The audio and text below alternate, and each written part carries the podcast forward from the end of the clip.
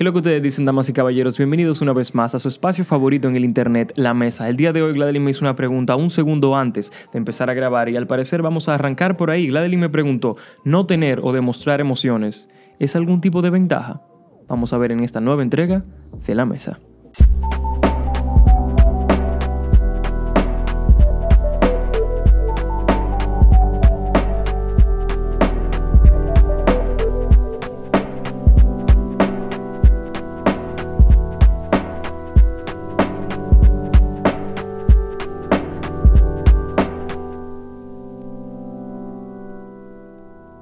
Entonces, eh, antes de nosotros comenzar este episodio, yo le dije a Giovanni, ¿tú de verdad me vas a dejar esa visual durante el video entero?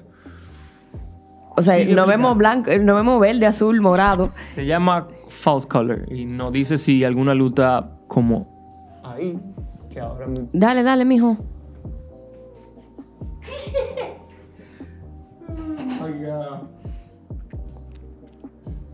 Total, yo como quiera no veo.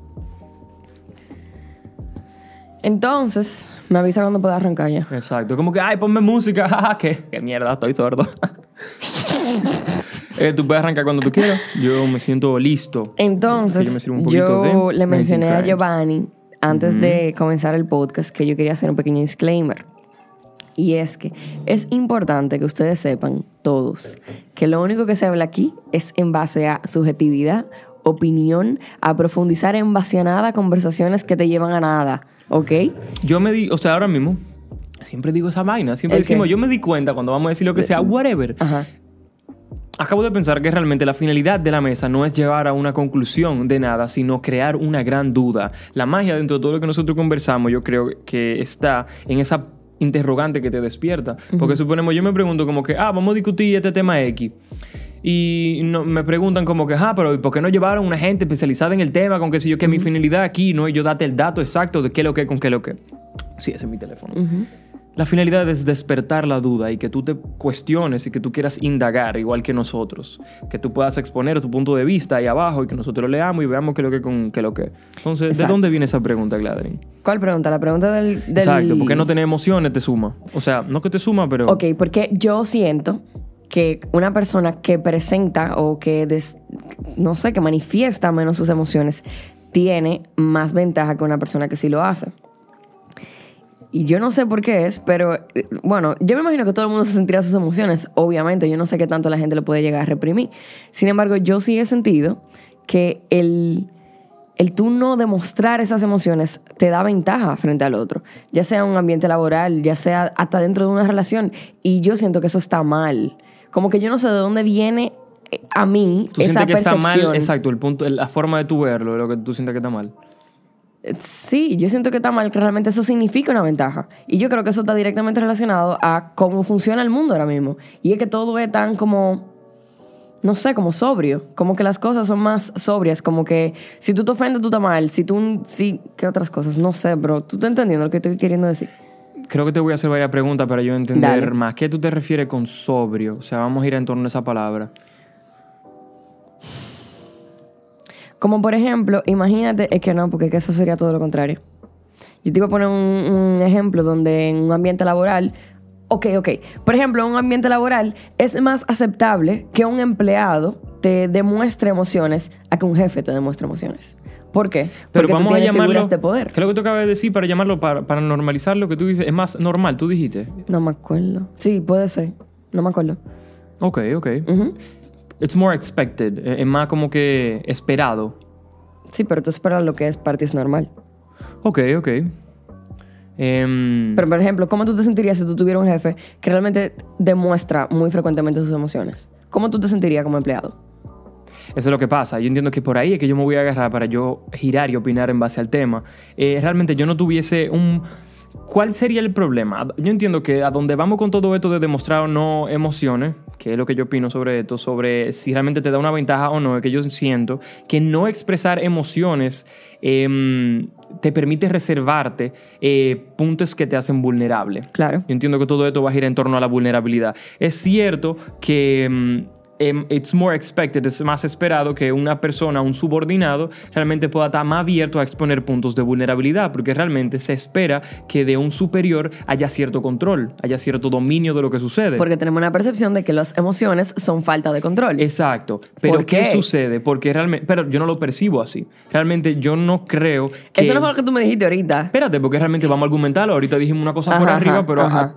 aterrizándolo, yo lo que creo es que el problema está en cuáles son estas emociones que tú estás permitiendo eh, externar. O sea, si tú tienes una posición de poder, yo no tengo problema con, tu- con que tú externes emociones positivas o que le sumen al ambiente, siempre y cuando tú estés consciente de qué emociones sí le suman, qué emociones no, qué emociones no. Ok. La verdad es que suponemos para un superior, que este es el caso que decidimos hipotéticamente Mm, para evaluarlo, laboral. Exacto.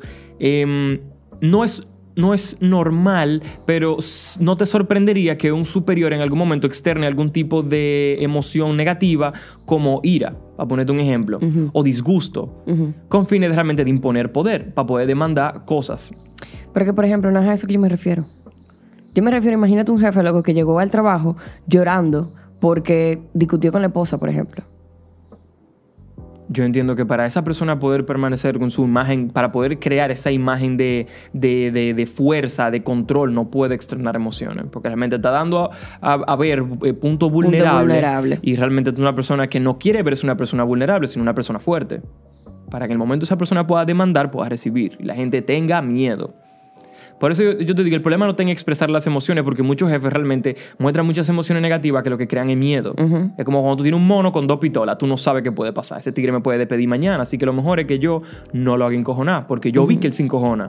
Sin embargo, si este superior te externara, como ya lo habíamos conversado antes, emociones negativas, eh, positivas, como agrado o alegría, Claro, sí. es una persona con la cual tú te sentirás muchísimo más cómodo alrededor. Y entonces una pregunta, ¿por qué esas emociones positivas no demuestran vulnerabilidad?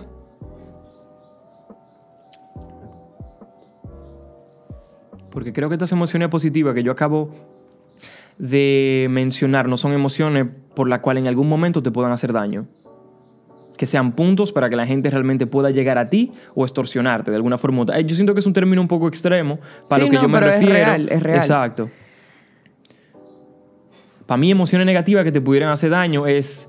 Em, Al final del día yo siento que nosotros podemos sacar eso del ambiente laboral y podemos llevarlo al mundo real. O sea, yo pudiese sentir que un amigo mío que externa menos sus emociones o la, la demuestra menos, de alguna forma u otra yo voy a sentir que tiene más control. es una persona que tiene más control porque objetivamente hablando es una persona que es amo de lo que calla y es, como todos somos, esclavos de lo que decimos. ¿Qué pasa? En el momento que tú tiras una vaina ya no hay forma de llevártelo para atrás. En el momento que tú externas un punto vulnerable no hay forma de tú llevártelo para atrás. Eso se queda impregnado en tu psiquis como oyente, como persona que te expone a mi ser. Entonces me gusta, por ejemplo, cuando tú dices eso, de que tú eres amo de que, ¿cómo fue? Dilo otra vez. Tú eres amo de lo que callas y eres esclavo de lo que externas. Entonces me encanta cuando tú me dices una cosa así, porque yo no sé por qué, pero yo me siento que yo todos los días trato de trabajar para, para demostrar menos mis emociones. Y yo siento que de alguna forma u otra eso no está bien. ¿Y ¿Entiendes? por qué lo sigue trabajando? Para ponerte un ejemplo. Que tú entiendes Porque que si te es detiene. real, eh, si es real la conclusión a la que acabamos de llegar y es que te da cierto tipo de control en Sí, tu ambiente. claro, claro. ¿Tú en algún momento te has, dado, te has dado cuenta que siendo, por ejemplo, yo no veo mucho tus emociones, yo casi nunca te veo llorando o de que triste. Yo siento que tú tam- Yo siento que yo soy una persona. Eso es lo que sucede. Em, yo siento que tú sí estás muy en contacto con mis emociones. Yo siento que todo el que me rodea está muy en contacto con mis emociones, solamente que soy una persona que domina muy bien esas emociones negativas. Es como que sí, tú siempre me ves contento, pero así como tú me ves contento, tú me ves cuando yo estoy en battery o cuando yo estoy incómodo. Y suponemos, cuando yo estoy triste por algo, algo me preocupa, yo te lo externo. A veces.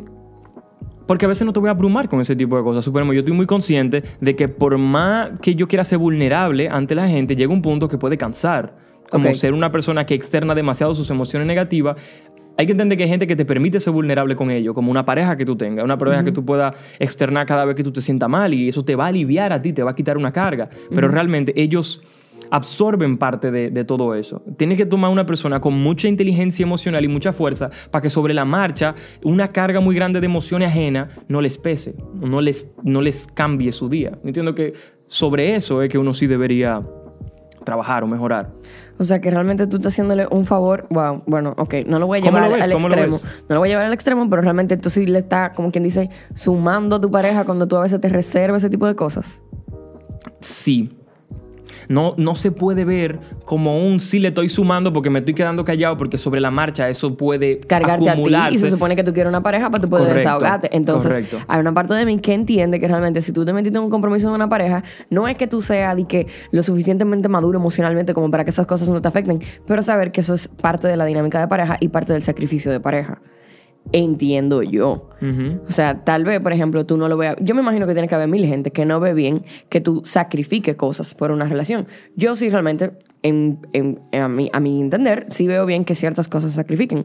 Dentro de ellas, tú sacrificar, como quien dice, tu, tu débil aura de buen humor porque tu pareja quiera comentarte algo que le pasó, algo malo. Eso es- para mí eso es parte del sacrificio de pareja. Porque se supone que si tú y yo tenemos amores, es porque tú sabes que eventualmente voy a venir donde ti con algo malo que me pasó porque donde ti es que quiero venir. ¿Tú estás de acuerdo con eso? Yo lo que no estoy de acuerdo es con pensar que mm, en no hacerlo simplemente, en no hacerlo constantemente, ¿entiendes? O sea, porque yo entiendo, mira, yo entiendo, yo, yo personalmente, porque obviamente mi punto de vista va a ser en base a mi forma de yo ver las cosas, yo no salgo por ahí haciendo exámenes psicológicos a la gente y además yo no sé de esa vaina. El Yo disclaimer estoy está hecho. inventando lo más objetivo posible. Eh, yo entiendo que en una pareja, para ponerte un ejemplo, al igual que en un ambiente laboral, que es lo que no se menciona, ambos deberían estar ahí para el otro emocionalmente. Yo debería enseñarte algún tipo de apoyo y tú deberías sentir que en mí tú tienes algún tipo de apoyo. Yo entiendo que es aquí es que entra esa parte subjetiva. No va a haber una forma puntual de tú decirme, ok, ya aquí es demasiado. O sea, ya tú tienes esta gente harta de lo que tú estás diciendo. Porque mucha No- gente aguanta diferente. Claro, no porque tú tienes 15 minutos, 20 minutos, una hora o medio día hablando de algo, sino porque probablemente tú digas, coño, yo ayer vine con un viaje de vaina negativa, mañana también, pasado mañana también, o sea, en vez de verlo a futuro, verlo a pasado, ya tengo tres días en esta vuelta. Va a llegar un momento en el cual tú vas a sentir, o cual tú deberías sentir, como que, oye, yo debería darme un break hasta mí mismo. De O- esta persona. De las emociones que le estoy haciendo entender que siento. Sin embargo, para mí ya tiene muchísimo valor tú tratar de externarlas, porque realmente una de las formas más fácil de tú solucionar algunos problemas es llamarlos por su nombre. ¿Cómo así? Me molesta esto, me molesta esto y aquello, o sea, me siento mal por esto y aquello. Tú tienes una cosa aquí. Quítatela. Como una El cosita labio blanca. entero. No. ya, te lo quitaste ya. Uf. Sigue. Llamarla por su nombre, asqueroso. Llamarla por su nombre, ajá. Entonces, suponemos, yo estaba viendo en alguno de los videos de School of Life, hay un video que ellos hablan de qué es ser un hombre. Un hombre, un ser hom- humano o un hombre. Un, un hombre, un, a man. What, is, hombre. what is being a man? Ah, un y estaban hombre. hablando de cómo ese concepto del hombre realmente ha venido cambiando desde el antes hasta ahora por Qué la bueno. igualdad y ese tipo de cosas. Porque antes ser un hombre estaba asociado con a emociones frías, una persona de pocas palabras. Una persona perso- bruta. Una persona, ellos no lo quisieron pintar como una persona que no piensa. Pero que yo no me refiero a una persona que no piensa, sino a una persona. Bueno, sí, un bruto es una persona que no piensa. No, esto está muy arraigado a tu percepción de los hombres, Gladys. No, no, ahorita no, vamos, espérate, como una espérate, persona espérate, bruta, espérate. coño. Porque la brutalidad no viene de, bru- de, bru- de bruto o de estúpido, Viene, sino... viene de tosco. Exacto. A eso fue que me refería con una persona Estamos en la misma página, pero no era no, lo que ok, ellos- no quise usar esa palabra, ¿eh? Exacto, no era lo Dale. que yo... Dame un segundo para yo poner esto en tiempo, para saber qué tiempo llevamos. Pero yo me refería a eso como un... Los otros días yo estaba caminando en Jumbo y yo vi un tigre que andaba caminando loco así que parecía un Neandertal y yo dije, wow, ese tigre se ve que es un hombre bruto. Y yo no me refería a que no es inteligente para nada. Sino que es una persona tosca. Exacto. Y era Sí. la percepción que me daba. Pero dale, sigue. Entonces estaban hablando de que la percepción anterior de lo que era un hombre, que era una persona, it's a bold person, como tú me lo traduces, es una persona segura, eh, firme, de pocas palabras, con realmente cierta seriedad, que realmente se propone lo que dice y lo hace, una percepción que ya se ha globalizado. Ajá. Y lo comparan con, real, con, con el daño que puede generar eh, adoptar esa idea de lo que es un hombre como un acuerdo, como tú hacerte creer que eso es lo que hay, que realmente sí, y se ha probado que esa, que esa ideología en aquel momento y tanto ahora atrae al, al sexo femenino, esa ideología de lo que era un hombre atrae.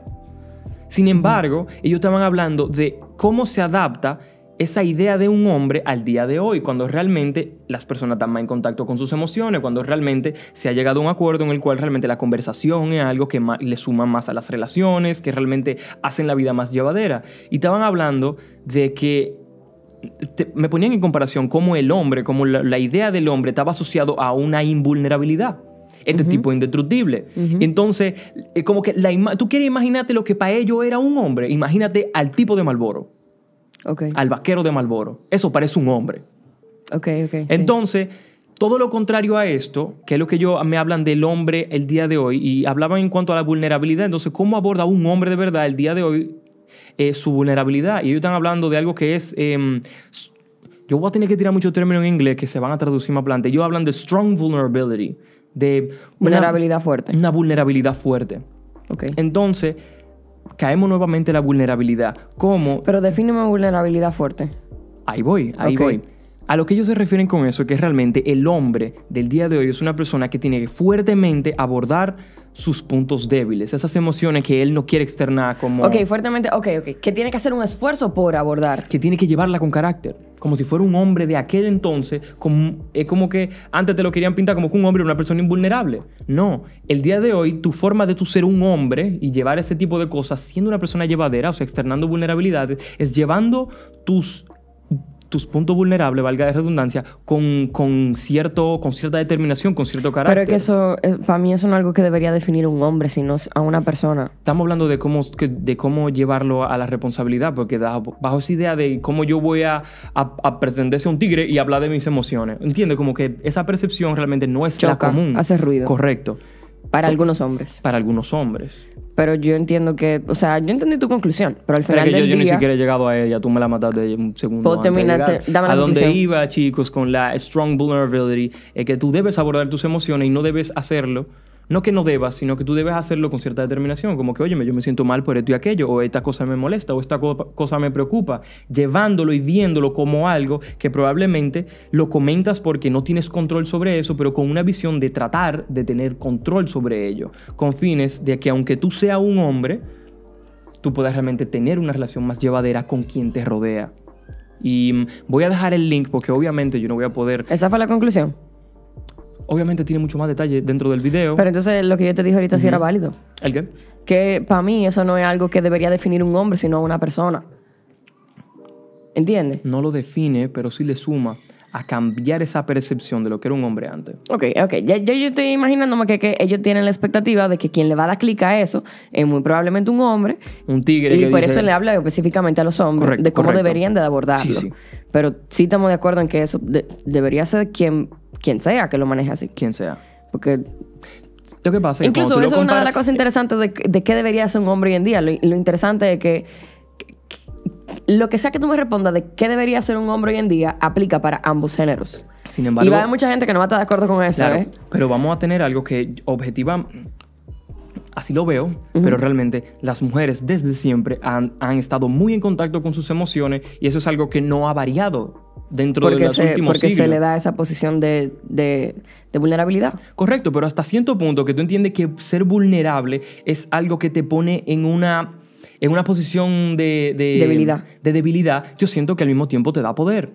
Poder externar tus emociones, poder externarla y sentir que tú no estás siendo juzgada porque tengo que atarlo a algo. Sentir que tú puedes externar tus cosas y no guardarlas te da cierta libertad. Ese sentimiento Pero, de esto... sí, pero entonces defíneme cómo eso te da poder. Tendría que definirme tu idea de poder. Porque para mí eso no te da poder. Lo que pasa es que cuando yo asocio la invulnerabilidad a tener que trancarme mis emociones y sentir como que coño hay algo que me gustaría decir pero no lo puedo decir porque va a arruinar mi imagen, la forma en la que soy percibido, eso te ata. Te ata porque coño, esta vaina que yo tengo dentro, esta forma en la que me siento que Te me gustaría cohíbe de cosas. te cohíbe. Entonces yo siento que en vez de darte debilidad, ser una persona que se permite ser vulnerable independientemente de lo que sucede, tiene fuerza, le da fuerza. Es como que full, tú puedes decir que me da vulnerabilidad de este punto de, de esta forma de verlo, como que esto me hace débil, pero a mí, mi forma de yo sentirme, me da libertad, me da paz. Porque eso que yo no quería que tú supieras, te la monté y punto y se acabó y ya estoy en paz. Es como cuando tú estás con una jevita, esa jevita no te gusta y tú estás loco por decírselo. Pero entonces una pregunta, ok. Ok, pero entonces espérate, porque podemos usar de analogía también lo que, bueno, eso no es una analogía, pero podemos usar de ejemplo lo que dijiste ahorita, y es de que tú eres esclavo de lo que tú dices. Entonces, tú me estás... Nosotros pasamos de, de decir eso y estar de acuerdo los dos. Todo está siendo un poco contradictorio, pero porque Sí, sí, parado de diferentes puntos se a veces, puede percibir a diferente. veces la cosa se contradice, no suena nada. Desde lo que estábamos planteando ahorita, el hablar te, te hace esclavo desde el que estábamos hablando ahorita, externar esas cosas sí te limita. Y yo estoy de acuerdo con eso, yo creo que tú también. Sin embargo, mira cómo llegamos hasta este punto donde tú me planteas que hablar te da poder. Yo creo que te da paz. Pero qué tanta paz si te haces esclavo. Y es verdad, porque por ejemplo, yo me he sentido. A mí me pasa que cada vez que yo me bebo tres copas, cuatro copas o lo que sea de alcohol, yo digo al día siguiente, conchale, ¿qué yo dije? ¿Y por qué yo dije eso? Y yo no sé por qué, pero me pasa que hablo de más y me. Y no es que hablo de más, de que, que digo cosas que no debí decir, pero siento como que, como que hablé mucho. Como que en general hablé mucho y me pude haber reservado cosas para mí. Es como cuando tú acabas de una presentación ante muchísima gente y tú le das todos los puntos clave de toda la cosa como tú la haces y tú te vas y tú dices, diablo, yo diré, habré dicho de más. Exacto, es como, Sí. co- como yo había dicho, por ejemplo, de que no, porque en verdad esta mañana yo amanecí con la, con la almohada todavía. Como que eso no es algo que me va a perjudicar, pero porque yo dije eso. ¿Tú me entiendes? Y entonces yo sí he sentido que hablar de más te hace vulnerable, o por lo menos sí me he sentido Por lo menos te esclava, hace sentir vulnerable. pero nunca me ha pasado que me siento de que, de que con poder, por decirlo con una palabra, o con... Sí me he sentido, sí he tenido paz por haber hablado, pero también he tenido paz por... Por que- haber callado. por haber callado. ¿Entiendes? O sea, realmente yo no siento que esas... Esto se Yo puso muy confuso. Yo sé, señores. yo sé, yo sé. Sin embargo, yo siento que eso es parte y es algo en lo cual tú y yo contrastamos bastante. ¿Qué? Que suponemos, hay pride, yo me enorgullezco mucho de mí mismo en sentir que yo no tengo problema em, externando mi vulnerabilidad con la gente, hasta con un extraño. Ok. Yo no veo la forma en la que alguien pueda hacerme daño, porque yo no siento que estoy externando algo por lo cual ellos puedan hacerme daño. Pero no entiendo por qué tú dices que contrastamos. Porque en tu caso tú estás trabajando, tú dices que tú trabajas mucho para tú callar muchas cosas. Y yo a diferencia trabajo para que todos los días me dé menos miedo ser quien yo soy. Pero que no... Tú, tú no me estás dando... Tú no me estás poniendo en la misma situación en los dos. Tú me estás hablando de una gente que calla menos cosas y otra gente que es quien, quien es. El yo callar Yo cosas... callo menos cosas, yo no callo. El tú callar cosas no quiere decir que tú no, que tú no estás haciendo quien tú eres. Ok, Tiene que, poner, tiene que ponerme la misma frase en los dos ejemplos. Tiene que decir, yo veo, tú decime a mí, yo veo que tú callas, mu- que tú quieres callar más cosas cuando yo estoy tratando de callar menos cosas. Ahí sí funciona. Cuando yo, exacto, estoy tratando de buscar... Pero a veces yo siento que hablando menos, yo, yo estoy siendo más quien yo quiero ser. Correcto, ok, sí, tiene sentido. ¿Entiendes? Sí, sí, claro. Porque tú me conoces, yo soy una persona que es un poquito reservada, un poquito fría. Y sin embargo, a pesar de ello, siento que yo externo mucho. A pesar de lo poco que yo externo. Y por eso entonces me hace esa resonancia de que en mi cabeza no he podido llegar a una conclusión de si verdaderamente externar las emociones te hace más fuerte o más poderoso o, o, o más cualquier cosa positiva que usted quiere poner ahí en ese espacio en blanco o no. Yo entiendo que la finalidad va a depender de lo que tú estés buscando o no. Sí. O sea, si lo pusiéramos así lo más transparente posible, todo va a depender de, de qué punto tú te estás parando para hacerte esta pregunta. Externar más. ¿Me va a de tu sumar? percepción del mundo. De- y desde ahí es que se basa todo. Pero cuando nos referimos a externar o no externar, Ujú. definitivamente nos referimos a relaciones interpersonales. Ajá. Cuando yo digo, dependiendo del punto de vista, dependiendo de la circunstancia, es que tú vas a tener que contemplar ante quién yo estoy callando o dejando saber cosas. Ante una persona con la que tengo una relación, ante una persona con la que quiero tener una relación, ante una persona con la que realmente no, no quiero tener más contacto, ante un superior, ante un subordinado. No sé, dependiendo de esa posición y dependiendo de lo que tú quieras realmente sacar de esta relación o lo que tú quieras que esa relación se convierta, es que tú vas a tener que tomar decisiones. Porque tú, Gladeline, nunca te has visto en un punto en el cual tú dices o tú te cuestionas de que yo debería abrirme un poco más. No. Independientemente, aunque sea una relación con una persona, una relación, o sea, full con una persona. Es que en esas relaciones así yo me abro del todo. Entonces nunca me evito como... No, en verdad no. Nunca me evito una relación donde yo me quiero abrir más. Eh, De cualquier tipo. Amistad, laboral. ¿Ok? En verdad no. O por lo menos no me llega a la cabeza. Tiene muchísimo sentido. Pero, pero no ¿A sé, qué es conclusiones podemos llegar antes de yo matarlo? Hay que llegar a conclusión. No tenemos que llegar a conclusiones, pero hasta ahora, ¿qué hemos visto? Hemos visto que depende mucho de cuáles sean tus objetivos, saber si es válido hablar de más o hablar, de, menos. Hablar de más, ¿te da poder o te hace vulnerable? Para mí te hace vulnerable. Yo creo que aunque no pudiese decir que te da paz, no pudiese decir que te da poder, te da paz. Yo siento que me da paz. Depende de lo que tú digas. Depende de Porque tú... si te fuiste en una hablando de que fulanita te cae mal, que yo no sé qué, y lo dijiste en un coro y una vaina, eso no te va a dar paz. ok, ok. Lo que pasa es, ok, veo que lo y tengo en la muy misma posición tú te arraigado. estás abriendo ahí. Sí, es cierto. Pero al mismo tiempo yo lo tengo que atar a mis otros principios que a la hora de yo decir estoy hablando de más, realmente no estoy externando cosas que me... Aún así no estoy externando cosas que me pongan en un punto de vista, en un punto vulnerable, por alguna razón. Pero entonces, ok, lo que quiere decir es que también depende de lo que usted vaya a hablar de más. Depende de lo que usted vaya a hablar, porque ¿qué es abrirte? Si tú no estás criticando, condenando ni quejando, de que ya lo comenzamos Ah, antes, ahora sí. ¿qué es, ¿qué es lo más malo que tú puedes decir? ¿Qué es lo más malo que puede pasar? Dime otra vez cuáles son las otras cosas. No critiques, no condenes y no te quejes. Critique que ya tú no vas... De todo eso que Si tú vas yo a digo decir... que estoy triste, eh, ¿está dentro de esas tres? No, Pues yo me estoy quejando de que estoy triste con algo. no es lo mismo, no es una queja. Recuérdate que habíamos comentado... que, que habíamos comentado que las críticas es dependiendo cómo tú la des ese tipo de cosas. En ese momento tú estás externando una forma en la que tú te sientes. Entonces, si no son ninguna de esas tres, ¿por qué, ¿por qué otra persona tendría que absorber yo decir que estoy triste? Porque él no está absorbiendo ahí. Ah, pero ahorita dijiste que sí. Él va a absorber en el momento que tú critiques, condene o te queje. Va a ser el único Ya. momento que él le- no es que le va a pesar, pero puede acumularse lo que tú estás externando. Pero, ok, pero yo no he terminado de entender cómo yo decir que estoy triste por algo no es una queja. No, no lo he entendido. Porque... mm, mm. No, no, aquí voy, aquí voy. O sea, siento como que a la hora de yo responderte esa pregunta iba a caer en otro loop. Pero yo siento que a la hora de tú externar que tú estás triste, tú estás externando un- una vulnerabilidad tuya y realmente dependiendo de cómo tú la abordes, de lo que tú me digas, qué es lo que te tiene triste, yo no creo que sea algo... em, que sea algo para siempre, man. O sea, es como que estoy triste porque pasó esto o aquello o porque está pasando esto o aquello. Low key, eso es una queja. Pero es momentáneo. Las quejas no tienen por qué ser No permanentes. creo- no lo- por, por alguna razón yo no lo veo como una queja. Ok. Como que yo no me imagino una gente externándome porque está triste yo pensando que él se está quejando de algo. Y eso entonces me la pone en China, porque entonces me quiere decir que esas tres, esos tres puntos son subjetivos. Aparte de que todo es subjetivo no, para eso mí. tiene que ser...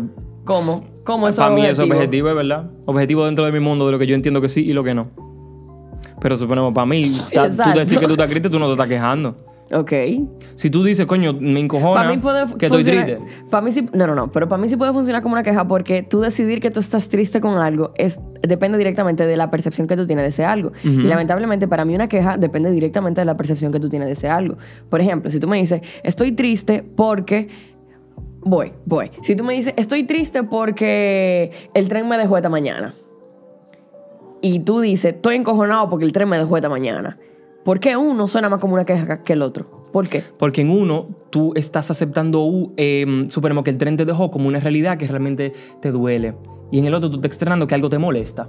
En una tú estás diciendo, ay, estoy triste, esto me afectó de forma queja de- negativa. entonces una queja dip- depende de las emociones. Con la De- que tú, con la que tú las Sí, externes. sí. O las vivas. Cuando tú estás triste por algo, es porque algo tú lo estás aceptando y estás está aceptando como eso te está haciendo sentir. Esto me está haciendo sentir triste, qué mierda. O sea, me fue súper mal y la verdad es que imagínate qué puedo hacer. Eso está muy interesante, Voy a en verdad, la convivir con tristeza esa realidad. Pero cuando tú es dices, qué mierda, me dejó el tren, tú estás diciendo, tú me afecta, punto y se acabó y me molesta. ¿Entiendes? Es mucho más pesado. El, el- el sentimiento, la forma de tú abordarlo es mucho más pesado. Ok. Es válido. Y siento que yo lo, o sea, no sé por qué, yo lo veo muy objetivo, esa parte. ¿Tú no la sientes así? ¿Tú no, no, no, pero ya va, acuérdate que tenemos que trabajar. Que Te por estoy más que tú lo preguntando veas. cómo tú lo no, percibes. No, no, obviamente lo percibo diferente porque la subjetividad para uno es objetiva. ¿Entiendes? Porque eso es lo que piensas tú. Ah, por eso te pregunto, yo no te estoy diciendo si No, es uno o el no. otro, te estoy preguntando cómo lo ves. No, yo lo veo diferente. Yo lo veo como que el, el hecho de tú. Yo lo veo tan subjetivo porque yo lo veo como que el hecho de que tú lo veas de una forma y yo lo vea de otra ya hace que se desboronen por todos lados. ¿Entiendes? Ok. Bueno, damas y caballeros, eso fue un tema un poco turbio, pero muy interesante. Gracias a todas las personas que escucharon hasta aquí. Suscríbanse. Suscríbanse por favor a nuestro canal. Esto es un espacio donde un grupo de hermanos conversan y dan sus puntos de Un vista. grupo, él, yo y Juancito. ¡Mala mía, oíste! donde dos hermanos conversan puntos de vista y que me encantó esa descripción que dio Mr. Pichón. Shout out a Mr. Pichón. Voy a poner su user aquí para que lo sigan en Instagram. Muy heavy. Em, ¿Qué más? ¿Y ya? Hacemos review de libro, Ah, sí, a veces. a veces.